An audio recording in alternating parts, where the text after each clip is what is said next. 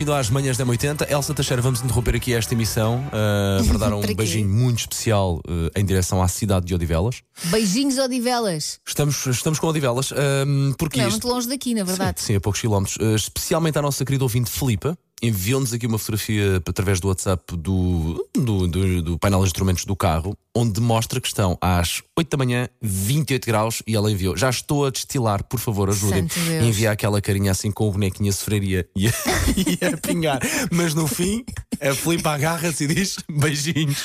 Olha, sabes o que é que isto faz-me lembrar? Quando eu andava no, no carro, no meu primeiro carro, depois de tirar a carta, Sim. era, era o chamado chasse, não é? Não tinha ar-condicionado. Portanto, como é que eu fazia? Vidros abertos, todos os vidros abertos, e naqueles dias em que nem o ar da rua É está pá, sim, são os, são os piores. É que tu tentas abrir a, tentas abrir a janela para ver se que refresca um bocadinho. Eu mas andava não, com ainda, ainda é borrifador. Eu andava com borrifador. Olha, boa ideia essa. Diga-me uma coisa: técnicas para se re- refrescar do calor, não havendo ar-condicionado. Há por invenções 910, 25, 80, 81. Tens aquelas ventoinhas a pilhas que se compram. Ainda aquece mais. chinês. Ainda aquece mais. Pá, sim, mas a clássica é uma pessoa abre só assim uma grotinha, grotinha do vidro para meter. Mete só o dedinho para ver se está fresquinho e depois mete logo o dedo para dentro. Porque não, está muito quente. de Nossa. É pá, portanto, olha, um bem-aja para todos aqueles que hoje realmente estão a sentir o calor forte e feio.